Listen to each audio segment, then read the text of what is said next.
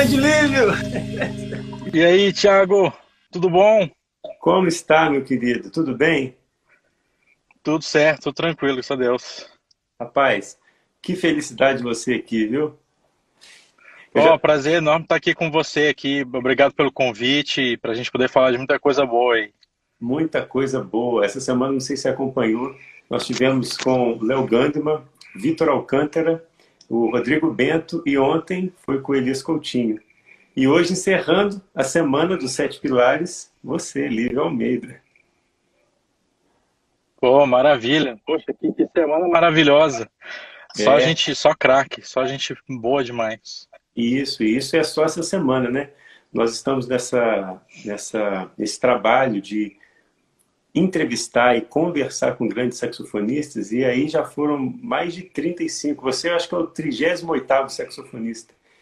E aí já Caramba. passaram, é, já passaram Ivaldo Ornelas, Marcelo Martins, Mauro Senise, Raul Mascarenhas, assim, praticamente Cacau de Queiroz, acredita, cara? A gente conseguiu falar com o Cacau. Caramba! Sério? É, é. Então, assim, é um catado de grandes saxofonistas e você não poderia ficar de fora dessa.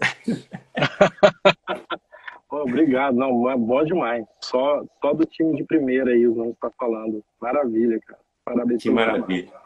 Lívio, é, a sua participação hoje aqui é muito importante por diversos fatores, né? A gente tem um trabalho de organização dos estudos na base de sete pilares. E dentro destes sete pilares, você tem pilares que é muito é, aflorado. Você é um cara super criativo, você é um educador, ou seja, você é um cara que interage muito bem em diversas situações, você já não mora do Brasil, então é uma realidade totalmente diferente. A interação tem que ser muito ativa, né? Você está em outra cultura, em, com outras, outro ciclo de amizades. Então, é, esses pilares no qual a gente fala, que são os convencionais, né? Que sonoridade, técnica, repertório, improvisação, esse todos já estão cansados de saber. Mas tem três aí que são muito importantes e, e alguns músicos às vezes não dão uma atenção maior a eles, que é a curiosidade, a criatividade e a interação. Então, assim, a sua presença aqui, claro que a gente vai falar de todos os pilares, é, principalmente esses, esses três últimos, porque de sonoridade você tá fera, de técnica você tá fera, de repertório também, de improvisação nem se fala, mas eu queria que a gente falasse também destes três últimos pilares que você tem uma experiência de sobra para falar e compartilhar com a gente. O que, que você achou desses pilares? O que, que você está achando desse trabalho? Cara, olha, primeiro assim, né, parabenizar você novamente. Eu, eu tive a chance de dar uma lida no, no e-book. É, eu acho super interessante, eu acho super legal. Eu me identifico com várias coisas que você fala lá. E, e, e essa oportunidade, porque é muito fácil mesmo ainda mais numa realidade que a gente está hoje, acesso a muita informação, o que é bom também, né? Claro, a gente não vai falar que isso é ruim, eu acho que seria um absurdo isso. Mas pode ser um efeito colateral a gente ficar meio perdido, tantas coisas. Eu, te, eu sei que eu já vi muitos estudantes que começam um caminho, mas é, tá em 15% daquele caminho, muda, aí depois muda, então fica uma coisa meio que com déficit de atenção. E essa proposta que você traz, eu acho muito legal por causa disso. Você consegue se situar e entender, né? Porque, na verdade, é o, o principal da prática é o que? É você melhorar em alguma coisa. Então, quando você delineia do, da, do modo como você fala, e eu, e repito, me identifico com bastante coisa que você falou, é exatamente, eu acho que o caminho fica mais aberto na nossa mente, né? As coisas ficam um pouco mais claras do que, que a gente tem que fazer para continuar a nossa caminhada a gente, a, a nossa geração de, de, saxofonistas, essa geração, a gente não sabe o que é escassez de material. A gente não tem essa noção. Né? Olha, a gente entrevistou o Nivaldo Ornelas, o Mauro Senise, o Raul. Eles falam que quando eles tinham contato com um saxofonista de fora, que vinha dar um show, que eles entregavam às vezes uma folhinha, que eles tiravam um xerox, aquele xerox ia passando de xerox em xerox, eles andavam com aquela folhinha no bolso Tipo assim, num papo de esquina, você fala assim, pô, você, você já viu um exercício de pentatônicas? Aí o músico, não, nunca vi. Meu cara, eu tenho aqui no meu bolso, abria, assim, ó, tira xerox lá para você. É, a gente não tem essa noção. Então, o que eu observo, Lívio, é, é que essa geração passada de saxofonistas, quando eles pegavam um assunto, tinham acesso a um assunto, eles iam mergulhados naquele assunto, porque só tinha aquele. Então, a absorção desse, desse entendimento desse assunto era muito maior, fixava muito mais.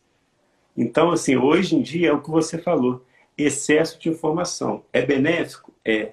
Mas é maléfico também, porque deixa os músicos totalmente desnorteados, porque todo momento cai uma informação nova na rede. E se você não tem um, um, um direcionamento e uma organização, como faz? Exatamente. É muito fácil cair nessa selada de começar a seguir várias coisas e, e, não conseguir. Uma coisa que você falou, não se aprofundar né, nas coisas. É, é, é, tem um, um, um, pianista de jazz que é muito conhecido, provavelmente você conhece, que é o Kenny Werner. Kenny Warner, falando a pronúncia. É, ele tem um livro que se chama Effortless Mastery, né, que é masterização sem esforço. É uma pena que eu ainda não achei uma versão traduzida, mas eu passo para todos os meus alunos do Brasil que, que tiverem a oportunidade de ler inglês, que leiam. E ele fala muito sobre isso, sobre como, na, na verdade, né, o título pode ser um pouco, assim, é, é, um pouco confuso. Você pensa, ah, quer dizer que eu vou ser um mestre daquilo sem muito esforço. Não, o ponto do livro inteiro é você só é mestre de alguma coisa quando você consegue fazer ela sem esforço. Uau. Então, é, vai meio que de encontro a essa ideia, que a gente precisa também aprender a ir se aprofundando nas coisas e realmente dominar, mesmo que seja um ponto, só aquela páginazinha do exercício de, de pentatônicas, mas que você saiba aquilo mesmo, né, de corpo e alma, dentro, esteja dentro de você. Aquilo lá é muito melhor do que você saber não sei quantos mil exercícios, mais ou menos.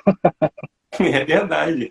É, eu costumo dizer que que toda informação que existe, ela tem três fases. E aí você, eu vou falar e vejo o que você tem a dizer sobre isso. São, quais são as fases? Primeiro existe a informação, que ela tá, vou colocar aqui, ó, ela está aqui nesse nível. Você recebe a informação. Vamos supor nesse papel, né, nesse papel de pentatônica. Você recebeu essa informação. Quando você começa a aplicar, ela, ela deixa de ser informação para virar conhecimento. Então, quando você está aplicando ela, lendo, estudando, ela já é um conhecimento seu. Ela só vira sabedoria, ou seja, ela só internaliza quando você não precisar mais dessa folhinha. Entendeu? É. A sabedoria, ela, ela chega nesse nível quando você não precisa mais daquele conhecimento escrito, porque você já internalizou.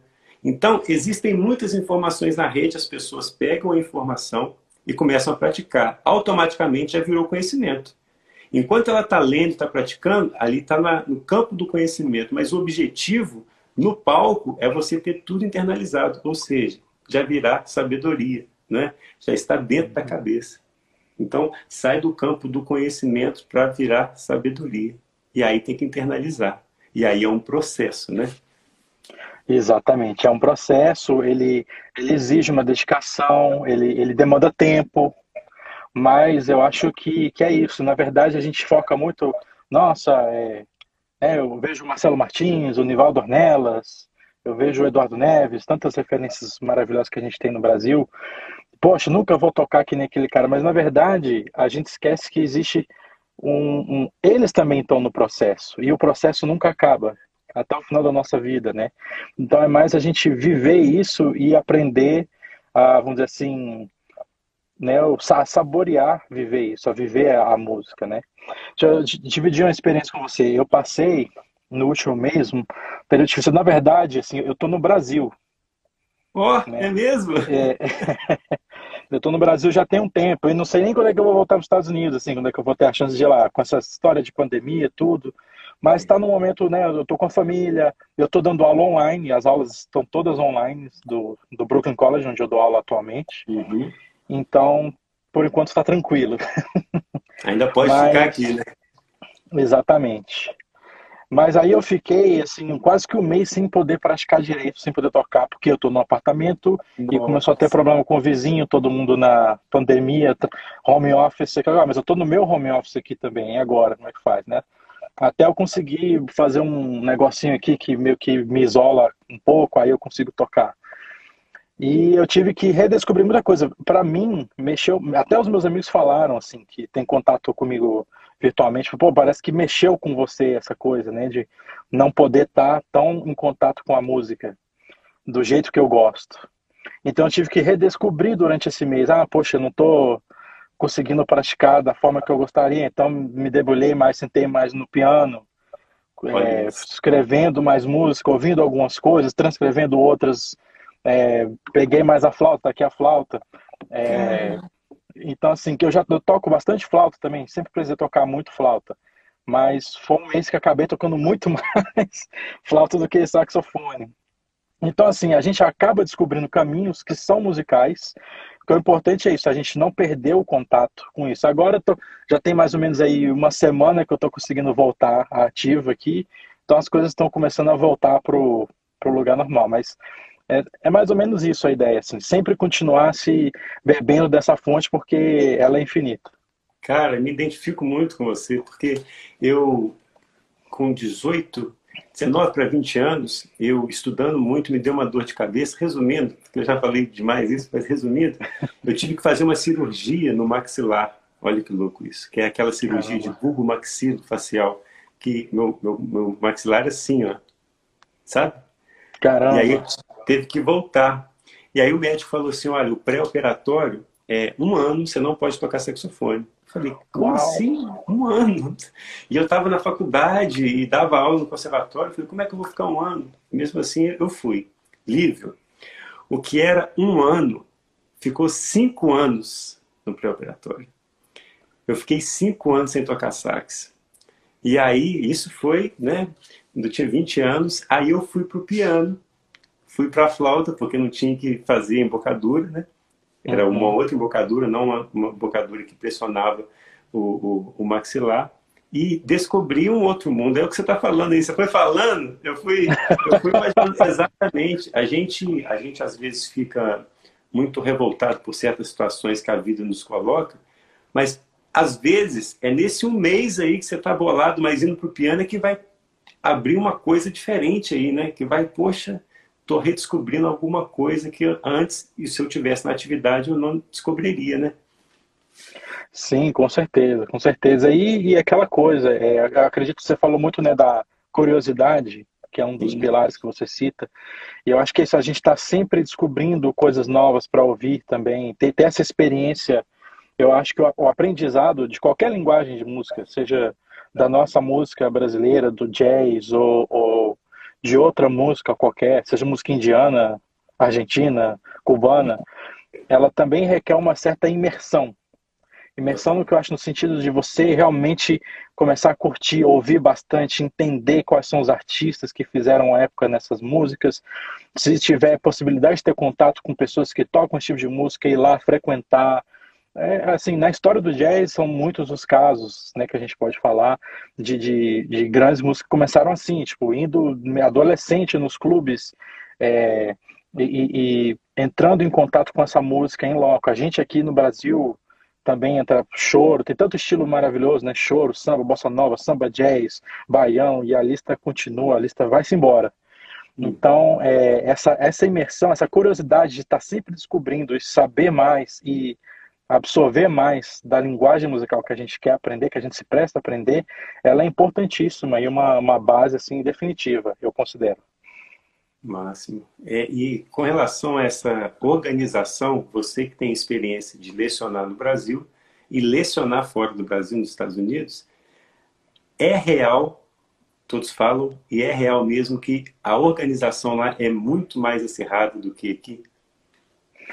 Olha, é, é claro que eu não posso falar por todos os casos, né? Seria muita pretensão da minha parte. Eu posso falar da minha vivência, do que eu vivi, né? Dos processos que, que eu presenciei. Acho que para mim existe, em termos da quantidade de conhecimento e da musicalidade, a, a, no Brasil a gente tem o mesmo talento, se não até mais, mas a gente tem muita coisa. Mas realmente eu sinto que nos Estados Unidos, por uma questão financeira, de recursos, talvez por um valor maior à cultura ainda, que ainda há lá, a, a educação musical, é, também um processo que a educação no, no, no âmbito do jazz, né, no escopo do jazz, ela começa nos Estados Unidos, isso na década de 60. Então, ou seja, eles tiveram já, são 60 anos de evolução de educação em música popular. Aonde, pelo menos aonde eu entendo no Brasil, é, isso se dá aí a metade do tempo, mais ou menos, né? Não sei se haviam escolas de música popular muito antes dos anos 90 no Brasil. O meu bacharelado na Universidade de Brasília, eu tive um professor que me ajudou muito, foi uma base excelente, foi o professor Vadim Ask, é, em saxofone erudito. Não havia curso de música popular. Hoje eles têm um núcleo, mas ainda não há o, o curso de música popular. A gente sabe que tem universidades que hoje têm essa vertente, né? Mas acho que eu sinto que é um, uma coisa que no Brasil a gente ainda está desenvolvendo a metodologia. Enquanto nos Estados Unidos eles já tiveram esse período aí de 60 anos ou até um pouco mais de desenvolvimento, de trabalhos acadêmicos, de manuais, livros, vertentes e tudo mais. Eu acho interessante quando a gente, por exemplo, o que eu tento fazer, beber da fonte do, da metodologia, da praticidade que eles têm, que eu acho bem objetiva, sabe, de chegar e colocar a informação do jeito que ela é, e trazer, claro que a gente vai trazer, porque a gente quer beber do jazz, a gente quer beber de outras músicas, mas também traduzir um pouco isso para a realidade brasileira, dos alunos daqui, né, dos, do, da música que a gente faz aqui. Eu acho que essa experiência ela pode ser muito valiosa nesse termo da organização, de, de você entender bastante o que, que tem que ser feito, né, dos passos, do passo a passo que tem que ser feito e da regularidade da prática, dessa, por exemplo, dos pilares que você fala, que é uma coisa muito interessante. Acho que isso tudo é importante para a gente cada vez mais ter, ter mais e mais pessoas tocando e tocando bem. E isso vai só valorizar mais a nossa música. Maravilha. Então a gente percebe que nos Estados Unidos, desde muito cedo, é, foi uma preocupação organizar as informações e transformar em método, transformar em dissertações, transformar em, em produtos organizados para o músico consumir. Então, isso desde muito cedo foi uma preocupação deles. Mas aí, depois desses produtos é, já no ar, como que lá eles é, canalizam isso para o músico dentro do quarto dele? Existe essa metodologia? Fala assim, olha, estuda por esse caminho. Ou seja, aqui a gente fala de sete pilares. Quando eu falo de sete pilares, eu falo um músico com o instrumento dele. Então, pegou o instrumento, não é ficar de oba-oba ou ficar pulando de método em método, não. É focado. É o que, que é? O estudo de sonoridade. Depois você faz o estudo da técnica. Depois você pega uma música. Depois você disseca essa música, harmonia e aplica a improvisação e assim vai. É, é um ciclo, né? Então a metodologia dos sete pilares ela vem para isso para ajudar um músico que senta no quarto dele para estudar e fica totalmente perdido. Cheio de métodos no computador, no HD, cheio de métodos impressos, mas ele fica totalmente. E agora? Eu vou tocar uma música? Eu tenho que pegar uns arpejos? Eu tenho. Entendeu? Lá como que é isso? O músico no quarto para estudar. Tá certo. Olha, por exemplo, posso falar bastante da, de experiências que eu tive, né? Então, há, há bem isso, há exercícios assim, é, bem separando nesses parâmetros que você falou. Então, há coisas para se trabalhar na sonoridade, há coisas que você trabalha a técnica que há coisas que elas são quase que eu não diria que elas são um pré-requisito, mas elas são ferramentas necessárias para você estar tá fluente. Escalas, arpejos, exercícios técnicos né, de fragmentos de escala, de, de aqueles padrões. É, eu tive um professor lá de, de jazz que me passava metodologia erudita, estudando livro de técnica do Botza, e aí depois, agora vamos, vamos tocar Charlie Parker. Claro que não mudava, não era tão quanto no NB, que era assim, toda aquela sonoridade. Ele não estava procurando uma interpretação e uma sonoridade erudita, mas estava procurando um, uma, um aprimoramento técnico. E aí as, em cima disso, é entendimento de harmonia, claro, é importante. É, entendimento desses fundamentos da improvisação que a gente fala. entendimento da história, da linhagem histórica, Uau, dos estilos. Isso, é curiosidade. Exatamente, pesquisar, ouvir bastante, é, ir nas performances, ir nos shows, ver a música acontecendo ao vivo pelas pessoas que são considerados os, os mestres. Não tem nada melhor do que isso. Eu sei que agora está um pouco difícil, né? Difícil. Mas é, queremos que em, em, aí alguma hora a gente vai poder fazer isso de novo. Então, é, principalmente quem está em centros como São Paulo, Rio, né, que é grande, é, em Brasília, onde eu tô, você tem, você tem muitos músicos excelentes. Você tem um clube do choro de Brasília, que é um lugar onde sempre vem grandes mestres para tocar. Então, você ter a oportunidade de ir lá ver isso ao vivo, interagir com eles, conversar com eles, em algum momento até tocar com eles, né? Porque a gente aprende muito isso tocando com pessoas é, que já dominam a linguagem ou, ou estão, num, vamos dizer assim, num estágio acima do nosso. Então, tudo isso é importantíssimo. E ao final disso tudo, aí sim a gente tendo essa bagagem também é importante, é muito fomentado lá você também criar a sua própria música. Mesmo que você não, não queira ser um compositor, mas fomentar essa coisa da criação. Ou fazer arranjos. Fazer arranjos, exatamente. Escrever alguma coisa. Mesmo que não seja. Assim, eu vejo lá muitos músicos que não não são compositores, arranjadores, assim por dizer, mas que estão produzindo alguma coisa, escrevem sua música, lançam seus discos, fazem seus arranjos, né? É, o Bill Evans, pianista, falava isso. Ele escrevia muita coisa, mas ele falava: eu não sou compositor, eu sou um pianista que escreve. Olha. Pô, então, então a acho gente, que tudo isso. É, a gente percebe que não está tão fora, né? Tudo que você falou assim, é, na verdade, está dentro desses sete pilares.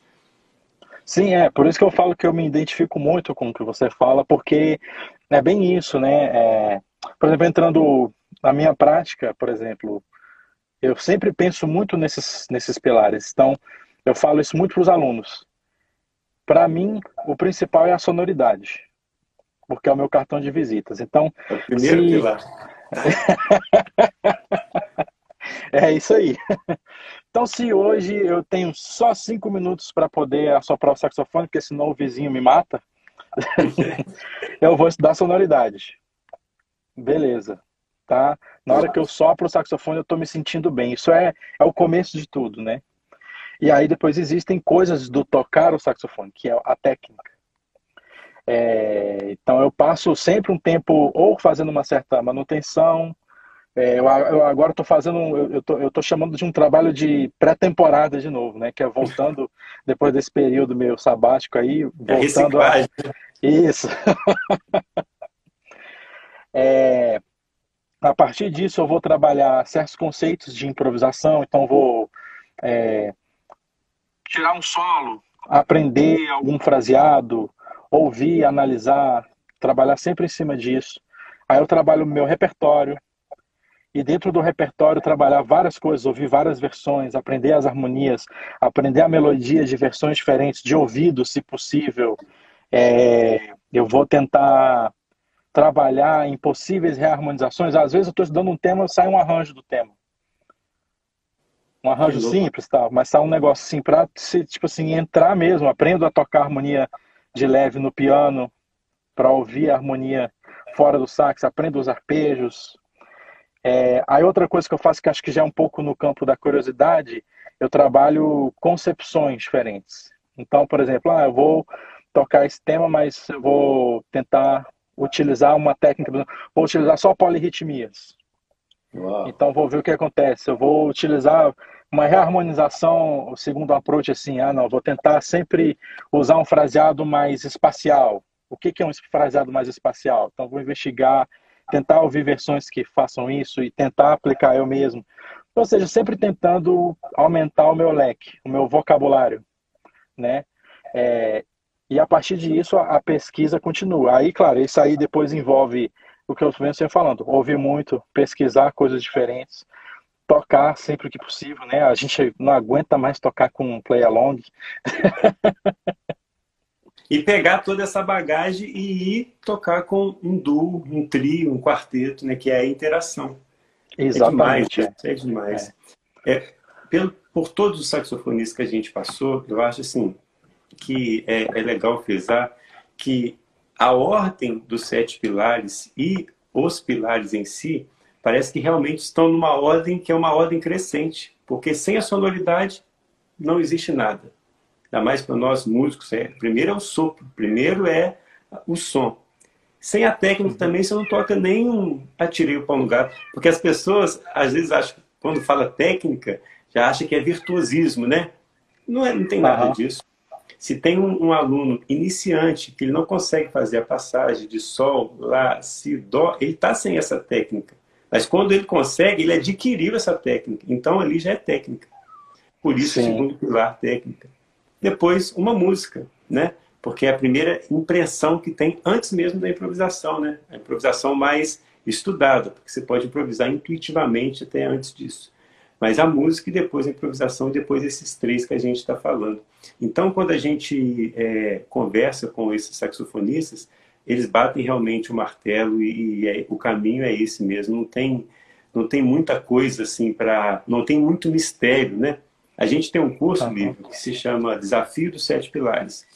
Uhum. E nesse curso, os alunos, os depoimentos é o seguinte: é, eu era totalmente desmotivado e agora, você vê que tem uma tabela, né? uma tabelinha de preenchimento semanal. E agora, quando eu entro no quarto para estudar, eu já sei o que vou estudar, já sei o que eu caí ontem. Então, assim, a motivação é outra.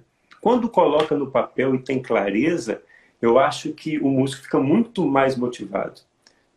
Muito no campo das ideias, assim, ah, hoje eu vou estudar, e pega vários métodos, toca todos, guarda, fecha tudo, amanhã eu volto de novo. Não sei, parece que pode ser legal no início, mas gera uma confusão. Você concorda com isso? Concordo, concordo. Eu, é, não sempre, mas porque eu acho que hoje eu tenho esse mapa mental muito bem definido do que eu quero, né? Mas em vários períodos, principalmente assim, num período onde eu tinha entre 21 a 26, 27, eu tinha um, um diário de estudos. É isso. É isso. Onde você mantém o mesmo progresso, você mantém aquele registro do progresso, do que você está fazendo, né? É que se eu pego um método, mesmo hoje, se eu pegar um método, por exemplo, não, não faz muito tempo, eu estava estudando o método de tafanel da flauta no sax. Nossa Deus! Corajoso! E aquilo gera, aquilo gera outras ideias, é um outro approach. Então, eu estava estudando flauta e falei, ah, por que não botar no sax isso, né? Então é, é um outro tipo de pensamento, menos saxofonístico. Então o que que acontece? Estudar o Hanon no sax. Tá bem. então eu vou falar, não, tá. Aí eu vou mantendo. Quando eu pego um método assim, que eu me proponho, eu falo, ah, beleza, tal dia eu estudei o número tal, um, dois e três. Tal dia. Porque assim você organiza, você mantém uma sequência, né? Você entende evolução. E, por exemplo, os, os, os estudos do Tafanel que eu peguei, cara, eles são composições. O que está entender, não só tocar, mas entender o que está acontecendo harmonicamente, como é que ele faz, é, é a, vamos dizer assim, é uma conexão do material melódico, porque é técnico, mas é, é, é muito composicional. Então aquilo alimenta ideias depois musicais para você. Aquilo vai aparecer de outras formas. Então não é só tipo técnica por técnica, porque ainda mais a gente que é improvisador, qualquer exercício técnico é um potencial é, recurso na improvisação. Então a gente é uma coleção de material melódico. Exatamente. Tem uma coisa que eu, eu, eu falo, gosto de falar muito, que isso, isso eu ouvi de um, de um professor com quem eu tive aula. Que ele, ele, ele explica assim, eu tento dar a minha versão né, do, do, do dessa explicação, que é o seguinte: existe um momento da gênese do som que na verdade ela acontece na sua cabeça, no seu ouvido interno, no seu coração, na sua alma. Cada um vai ter um jeito de é, descrever isso. E existe um momento onde o som realmente acontece, onde o som está saindo do seu sax, da sua flauta, do seu, seu piano, da sua guitarra, da sua voz, certo? O que, que acontece nesse meio tempo aqui? Pode acontecer várias coisas. Pode ser, ah, você tem que soprar o sax. Qual é a posição? Qual é a embocadura? Ah, a paleta hoje está seca, está difícil de tocar. Não, essa música é em dó sustenido maior. Como é que é dó sustenido maior mesmo? Ah, não sei o que, blá blá blá, e aquele exercício que eu não estudei, e hoje eu comi macarrão com ovo no almoço. Não sei, pode vir várias, várias coisas. Exatamente, várias indagações. E isso vira uma maneira de coisas até sair som. O que que a gente nota que os grandes mestres, tipo o John Coltrane, que fez aniversário há poucos dias, você sente que isso fez isso? Ou seja, o nosso objetivo é ter o, tá, estar tão à vontade com todo esse material que esse espaço aqui ele se achata. Então, o mais próximo possível, humanamente possível, de você imaginar o som, do som é, ser gerado dentro de você e ele sair. Quanto menos é, interrupção, menos processo tiver nisso, melhor. E como é que gera isso? Sete pilares: sonoridade, técnica, é, musicalidade, né, curiosidade, você ter um certo domínio do que você está fazendo. Tudo isso vai levar você a Caramba, que alcançar interessante isso. cara.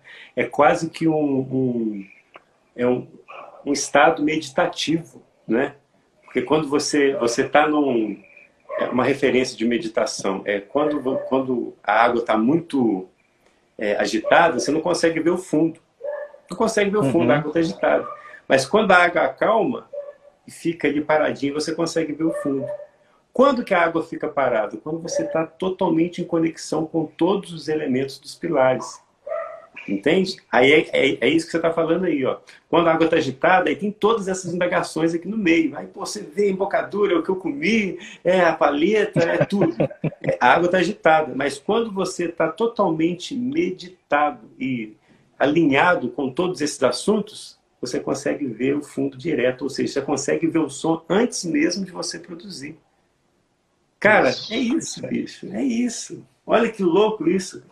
Então a gente percebe, você, coisa... citou, você citou Coltrane, grandes outros, quando eles pegavam o sax, o estado meditativo dele nos assuntos de saxofone já estava tudo alinhado. Então não, não tinha água agitada ali, né? Para impedir que o é. som saia daquele jeito. Olha só que louco isso. Rapaz. É isso. Que reflexão. E é uma coisa é bem interessante. É, eu acho, eu acho e essa coisa do estado de né, meditativo, você fala, eu acho que é bom até porque é um pouco disso, isso, além de tudo faz bem pra gente, né, que tá, que tá nesse fazer. Porque é como se fosse o nosso, sei lá, a nossa, de certa forma, tem um lado espiritual, para quem quiser acreditar ou não, mas eu acredito que é isso.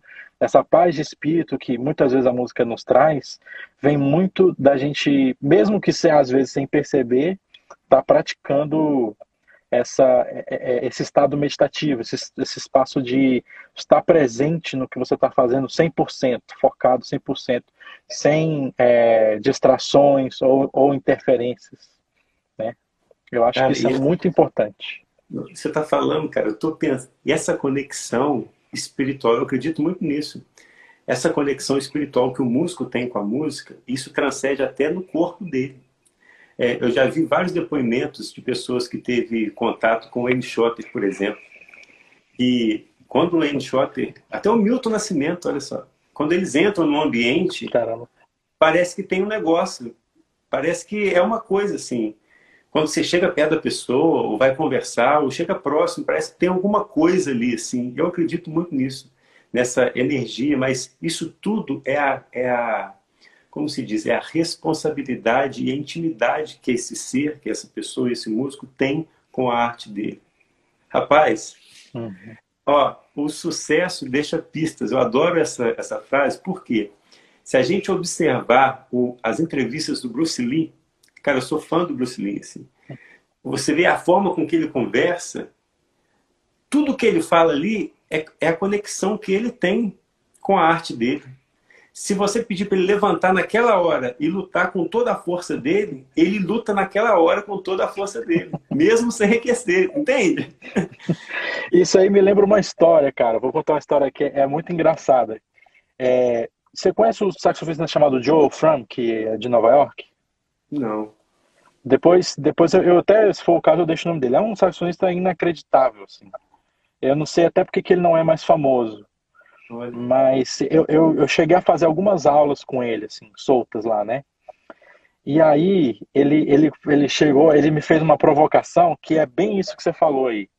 Ele falou assim, olha, Lívio, eu tô te passando esse solo para você tirar, Mas não é para você tocar ele aqui e bonitinho e beleza, não. Você tem que saber esse solo tão bem, mas tão bem, que se a gente fizesse um experimento assim, ó, você deixa seu sax montado, você vai dormir e deixa seu celular na cabeceira. Eu vou te ligar três e meia, quatro da manhã e vou falar assim, Lívio, agora, toca aquele solo. É agora, agora, não tem tempo, vambora, um, dois, três, já. E você levanta e você toca ele perfeito. É isso Uau. que eu quero. É, é isso. tipo isso. Essa é história conexão. Cara, é isso. Quando, quando eu anuncio um, um saxofonista, é, eu recebo inbox assim, ele vai falar como improvisar em acordes dominantes? Ele vai falar como improvisar no 2-5 menor? Ele vai passar exercício de técnica? Eu falo, as nossas lives não, não são assim. As nossas lives são conceituais. Eu acho que o papo conceitual, no mundo que a gente está vivendo hoje, essas informações de escala tal para acorde tal, progressão tal, isso tem arrodo na internet.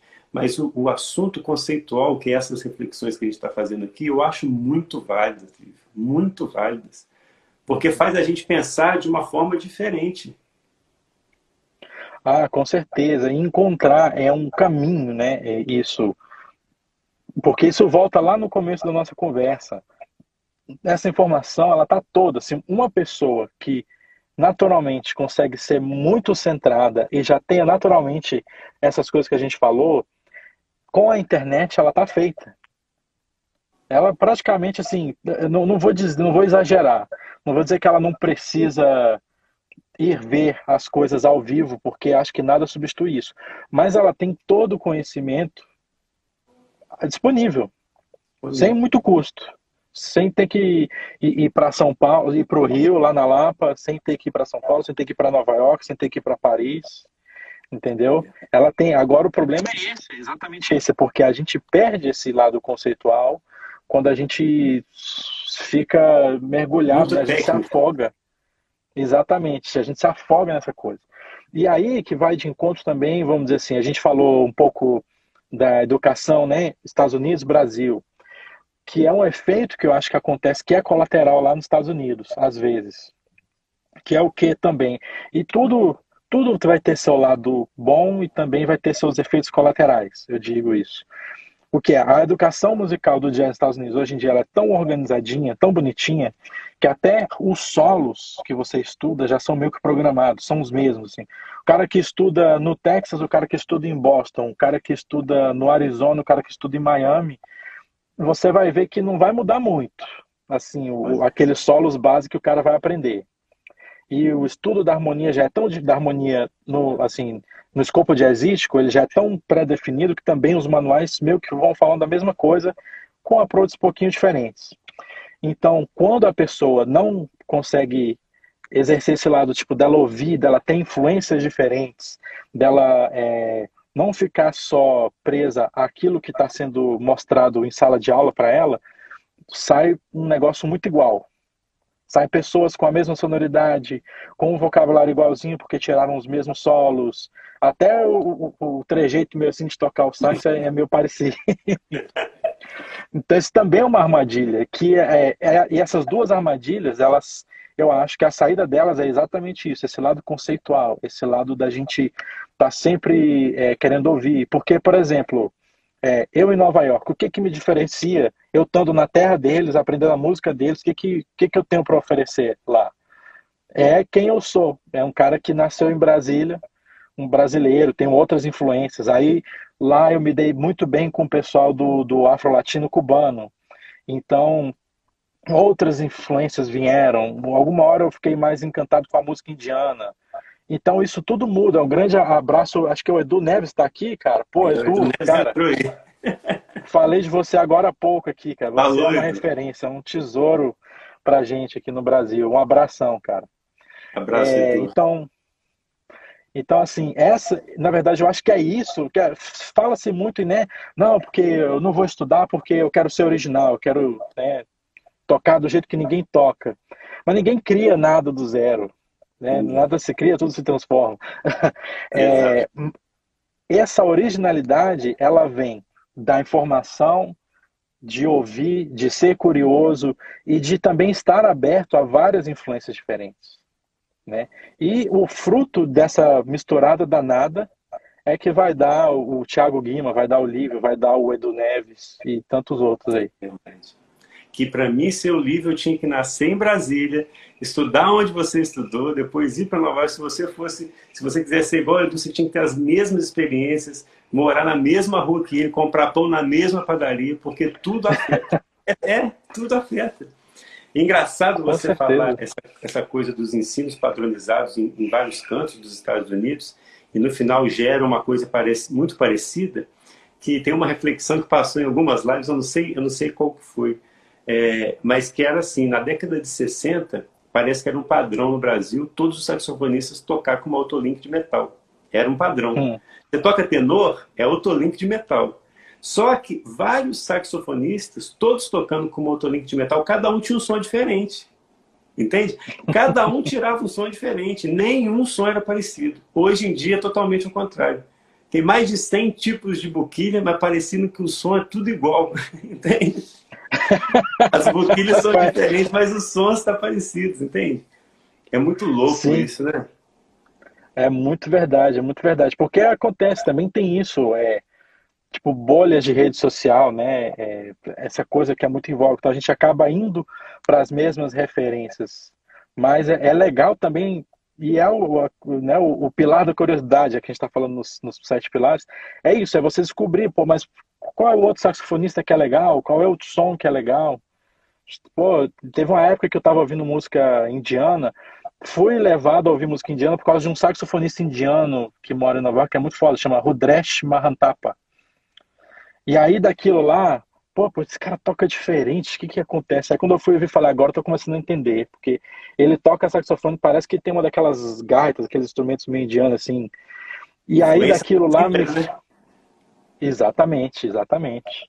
Olha e isso. aquilo me levou a pesquisar a música carnática indiana, que me levou ao, ao solfejo rítmico indiano, com a que aí eu fui fazer aula com um cara por alguns meses, que estudou com um guru, foi na Índia, então, abriu outra coisa na minha vida por causa de um canal de um cara que eu falei, pô, esse cara toca diferente, deixa eu entender o que está acontecendo aqui. E se então, você não a gente curioso... Pois é, você fala assim, não, não, não, só quero saber de, de Joe Coltrane, Winnie Shorter e, e Charlie Parker. Exatamente. não teria essa oportunidade, né? E são essas experiências que a gente tem que vai somando e, e moldando um livro totalmente diferente de tudo. Muito sério isso, Lívia. Essas reflexões são demais. Você estava falando essa questão da. A gente estava falando essa questão da concentração. Tem um show de Detroit que o Joshua Redman toca com a The Bad Plus. Sabe que trabalho que ele hum. fez com a banda, The Bad Plus? É The Bad Plus que. Uhum. Acho que é. Bad... é. E tem um show em, em Detroit que eles fazem. Cara, quando a banda está tocando e o Joshua Redman não era para ele entrar, a câmera foca ele, bicho, ele está num estado de concentração, até porque as, as músicas do The Bad Plus são loucas, né? São, são muito malucas. Ele está num estado de concentração ali, rapaz, que você começa a olhar ele assim, ele, ele não ele não tá ali, cara. Ele está num, num, lugar que a gente não sabe o que, que é. E quando entra a, a hora dele entrar, é, a banda, acho que a música chama. Como é que a música chama? Essa música é uma balada. O show, o pau quebra o show inteiro. Do nada, eles entram nessa balada. Esqueci o nome dessa música. Mas é um show de Detroit. E é no entardecer. A música começa, ainda tá claro. Quando a música termina, já tá um pouco à noite. Assim, é lindo, cara, é lindo. Hum. Mas você observa a concentração dele, assim, você vê que ele tem, ele tá imerso em alguma coisa. A mesma coisa Elis Regina. Voltando, saindo um pouco de saxofonista. Cara, quando você vê Elis Regina cantando, ela não tá ali, cara. Incrível, Caramba. bicho. Você olha o olho dela, ela é não está ali. É uma conexão. É muito. Eu, eu é adoro. Como se ela tivesse se transportado, né, para o mundo daquela música que ela está cantando. Exatamente. Dentro desse assunto que a gente está falando, que eu adoro, essa coisa de você perceber que uma pessoa está super concentrada, você perceber que há conexão, você tem alguma experiência aí é, aí não, que você está em Brasília, mas nos Estados Unidos ou até mesmo no Brasil, que você teve contato com algum cara que você admira, admira muito e que você sentiu que tinha um negócio assim diferente? Você tem? Você... Olha, eu vou falar uma bem recente, na verdade, que não foi nem presencial, mas era tão forte que você sentia virtualmente. É, eu não sei se você chegou a frequentar o FIMUCA que teve recentemente. Ah, eu fui, eu tava lá, do Lovano. Exatamente. Pô, cara. Lá, cara. Aquele cara, ele transcende uma coisa, até o ritmo da fala dele. E, e, e engraçado, porque é o seguinte, é, eu encontrei virtualmente com ele antes daquilo. Porque olha, olha como é que é o nível de seriedade do cara. Ele falou assim, não, já que eu vou me envolver, eu quero conversar com você, eu quero entender o que, que vai ser e quero já deixar alguns assuntos prontos para a gente falar. Então eu, a gente entrou no Zoom dois dias antes e eu passei, cara, e você viu, se eu não interrompesse ele é porque tinha coisas depois, né? Tinha que, tive que parar, infelizmente. É, mas ele ficou comigo só nesse ensaio aí uma hora e meia. Uau conversando e falando. E aí depois teve a, a, aula mesmo do Fimuca, né? Então foi uma coisa assim, cara, você parece que ele tá te conduzindo, né? E ele tem um ritmo de falar uma coisa, uma aura que ele transborda tão forte aquilo que aquilo se passa pelo mundo virtual e chega na gente. Porque a gente fala, tem muita coisa que às vezes você precisa estar no lugar para sentir a energia, né? É, se fala-se muito isso, ah, porque a gravação tal não captou a energia do cara, porque ela é mais captável ao vivo e tal, mas a energia dele é tão assim abundante que eu falo, não estou falando só de música, estou falando, sei lá, da, do ser que ele é, né? E claro que isso envolve a música, porque ele e a música se confundem, assim como nós todos que somos, que nos dedicamos a isso. É, ele, cara, ele transcende aquilo e aquilo passa. Eu, eu senti uma coisa assim que você ficava caramba. É muito. Então, é, é, essa foi uma. Foi, e, e, quando ele pega no sax, né, sem nada, assim, ele começa no som, ele vai, ele te conduz mesmo, ele, ele te conduz e conduz a música. Então, eu acho que isso aí foi um exemplo, assim, de.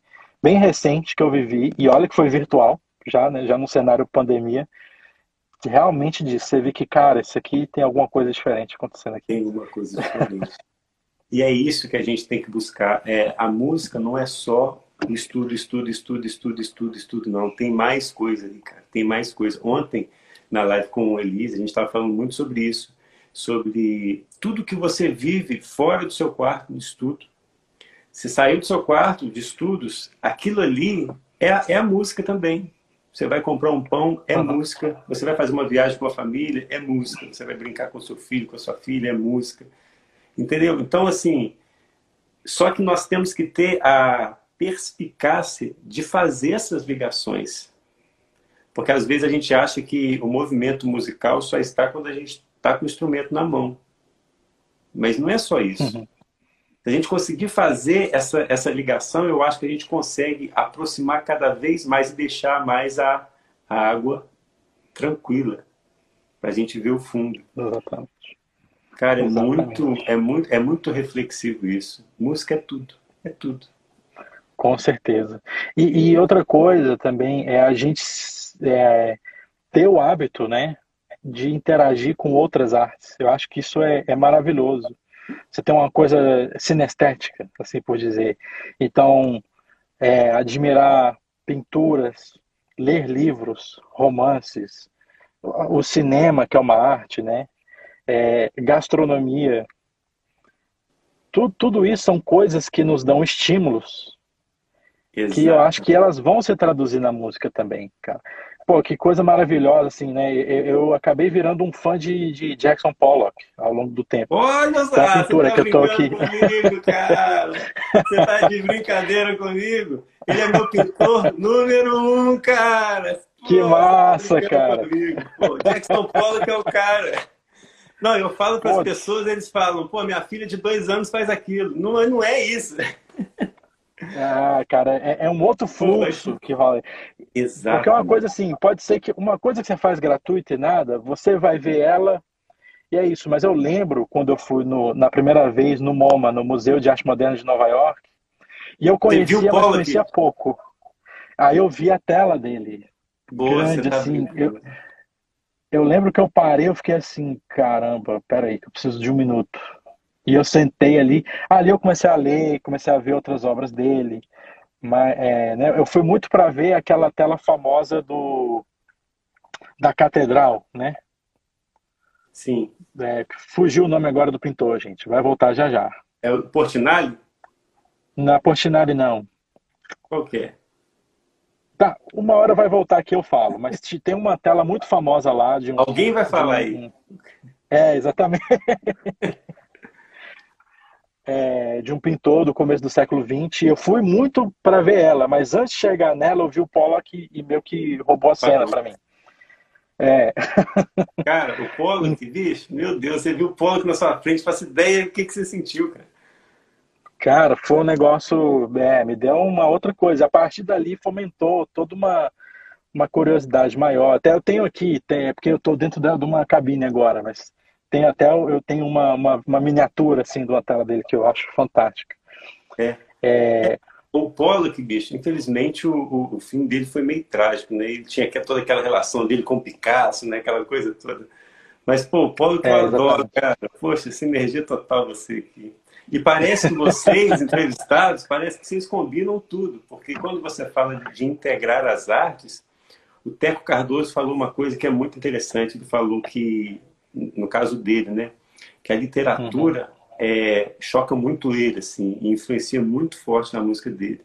Ele falou que quando ele, quando ele ouviu, leu, né, na verdade, o Guimarães Rosa, o Grande Sertão Veredas, que ele foi impactado, uhum. assim, com uma forma que poxa, transbordou na música dele. Assim. Então, quando você fala que realmente a gente tem que ficar exposto a novas artes, é, é muito sério isso, muito sério. Demais. O Rodrigo Bento, por exemplo, é, Rodrigo Bento ele está em Portugal, né? E eu falei ah, com ele, legal. É, rapaz, você agora vai se influenciar totalmente até pela arquitetura do local, porque aquilo muda totalmente, é uma arquitetura totalmente diferente. Sim, com certeza. Ele está em Lisboa ou é outra, outra cidade? Em Porto. Em Porto, né? Em Porto. Caramba. Sabe, agora ele eu, não, fazer, eu não conheço. Vai fazer show na Itália. Que massa, cara. Pô, já, lá, já vai fazer show? Que, que beleza. Não, ele tá aqui em Brasília lá, tá começando a rolar. Tá tocando. E ele descobriu uma coisa aqui... que é interessante, que ele falou que aqui no Brasil ele esperava realmente alguém ligar chamar ele para o show, ele ia para o show, recebia o dele e voltar. Lá ele está tendo que ser empreendedor, ou seja, ele que está tendo que articular é, com o dono da casa, estabelecer os shows, contratar os músicos, ele está percebendo um outro lado do Rodrigo que ele não conhecia. Então, assim, uhum. tudo isso que ele está vivendo vai atingir muito na música dele. Vai atingir muito. Com certeza, com certeza. Você, você é uma prova viva disso. Quanto que a estadia nos Estados Unidos interferiu na sua música. E não estou falando nem só é, pelos estudos musicais com eles lá, não. Estou falando pela vivência da cidade, pela vivência do local. Cara, na verdade eu, eu, eu falo assim entre amigos que as escolas onde eu passei lá realmente me ajudaram muito, foi muito importante. Eu tive alguns professores, alguns mentores marcantes. É, mas se eu, se eu fosse se eu fosse obrigado a avaliar qual foi o bem maior que eu adquiri, foi a vivência. Foi tipo as noites nas jam sessions e no, nos gigs e os, as pessoas que eu conheci, as culturas que eu tive exposto, os diferentes estilos de música, né? É tipo, eu toquei desde jazz polonês a, a, a um, uma, uma música instrumental que misturava música mexicana com indiana, com músico grego que colocava jazz na, naqueles compassos ímpares meio ciganos. Então, isso misturou tudo. E eu, eu, eu acho isso lindo, maravilhoso. Assim, para mim foi o maior bem de todos que eu adquiri nessa experiência. Claro, não estou desvalorizando a academia, foi importante sim, mas se fosse para escolher um, eu iria lá só para viver isso. Uau. É, então, é uma miscelânea, é uma tela do Jackson Pollock, né? é isso aí. Gostei. É uma miscelânea. Cara, demais, livro, demais, cara, demais. Adorei, assim. Eu não sei nem, nem que horas é. Eu acredito o seguinte, nem que uma live como essa seria obrigatória todos os músicos assistirem. Porque é conceitual, é espiritual, é didática, é referente à organização dos estudos, referente de vida do diária, cotidiana então, assim, a gente abrangeu sem. A gente não scriptou nada. E, e nenhuma das lives a gente scriptou. Não teve aquele teste do Joe Lovano, né? De uma hora. Mas foi tão natural que eu acho que o recado que a gente deu, a gente tinha que dar. É, é realmente isso mesmo. Você tem alguma coisa assim que você queira pontuar, é, fazer suas considerações finais? Cara, olha, eu acho que, que é isso. É, por exemplo, esse, nesses últimos tempos aí que eu tive, de certa forma, privado de fazer a música 100% livre do jeito que eu queria, é, não só mexeu comigo, mas me fez refletir muito. É uma coisa que eu já, já tinha em mim, mas eu acho que eu estou dando muito mais valor, que é isso, é o valorizar a vivência da música, o como que a música é importante para você agora, não é o quanto que é importante para você ser o melhor saxofonista do mundo, ou você pratica porque você quer um dia, né, como, como diz o outro aí, debulhar as notas. você pratica porque aquilo é parte da sua vida, é parte do seu dia a dia, é tipo é seu pão. Sim, você não, não vive sem aquilo. Quando você parte disso e você tem essa relação, aí você constrói várias coisas. Você vive mais feliz, você a música ela fica você fica mais sendo um só com a música, eu acho. Assim, sua relação com a música fica mais profunda e mais próxima. Então, eu acho que se tivesse uma coisa para falar de considerações finais de tudo isso que a gente falou, é isso: é cultivar essa relação com a música, assim como a gente cultiva as nossas relações interpessoais, cultiva várias coisas, né? Saúde, gostos. A música é a mesma coisa. Eu, eu fiz as considerações finais, mas eu queria que a gente fizesse uma coisa aqui, que eu senti de fazer agora. Eu fiz em algumas lives só, não fiz com todas. É, se você puder, claro. É eu falar um, o nome do pilar e você falar somente uma frase que você sentir desse pilar. Uma frase. É, tipo assim, que eu acho importante. Pá. E aí é, é tipo como se fosse um recado do livro para esses sete pilares. Vamos? Bora, bora. Vamos lá, pilar número um, sonoridade. Sonoridade, tá bom. É... O princípio. A Gênesis. Maravilha. Exatamente. Pilar número dois, técnica. A técnica, tá. É, é um recurso para atingir a liberdade. Uau, maravilha. Terceiro pilar, Repertório. Repertório. É o veículo de comunicação. É. Todo músico, quando começa, ele quer tocar é música, né? Ninguém começa, ah, eu quero ser músico, eu quero tocar escala. Ninguém quer isso. Né? É. é, é por onde você vai falar tudo isso, né? Que a gente discute, todas as técnicas, toda a concepção, tudo na verdade é para esse momento, é de você pegar o repertório e apresentar ele e tocar com as pessoas. Né? Quarto pilar, improvisação. Improvisação. Expressão. É, quinto pilar, curiosidade. Curiosidade. Combustível. Combustível, boa. Sexto pilar, criatividade. Criatividade. Matéria-prima. Você anotou isso aí, cara, sei. Sétimo pilar, interação. Interação.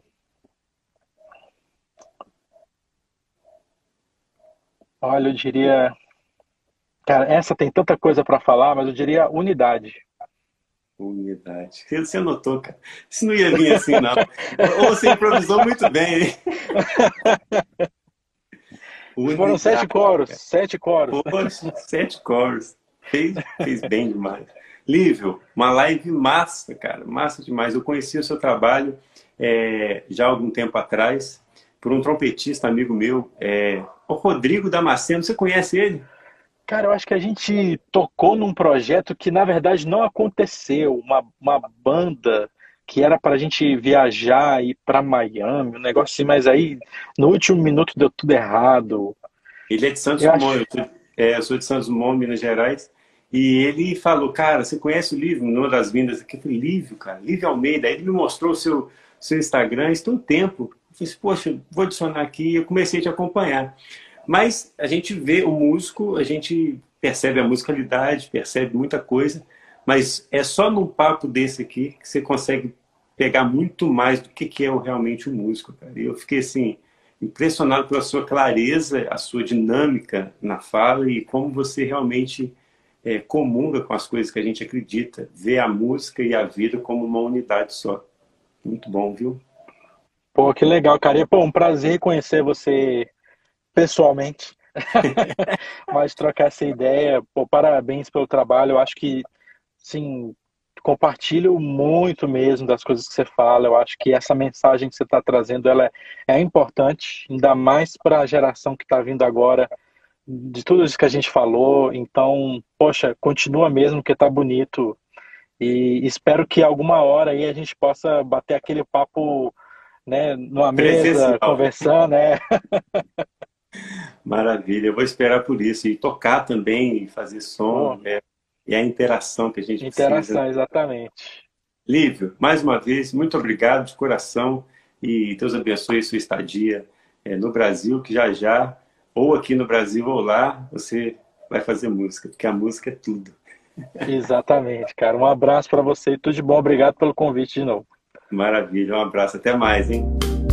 Até mais.